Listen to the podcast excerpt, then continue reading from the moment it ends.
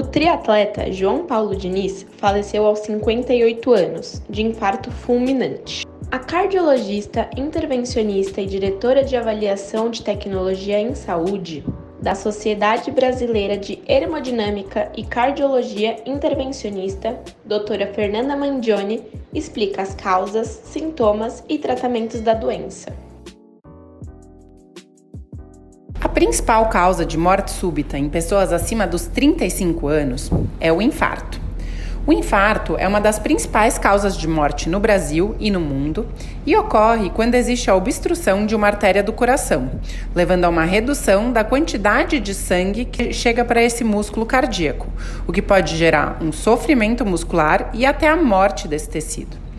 Muitas vezes, o infarto pode levar a arritmias graves e causar a parada cardíaca.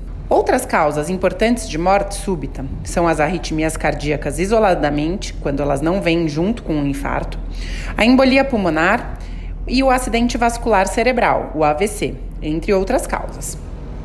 No caso de morte súbita em atletas mais jovens, a principal causa é a cardiomiopatia hipertrófica. Por isso, é sempre importante uma avaliação médica antes de iniciar qualquer prática esportiva.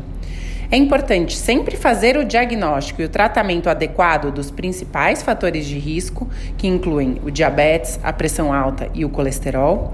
E é muito importante também não fumar, evitar a obesidade, fazer atividade física frequente e evitar também o estresse. Obrigada pela audiência. A informação salva vidas.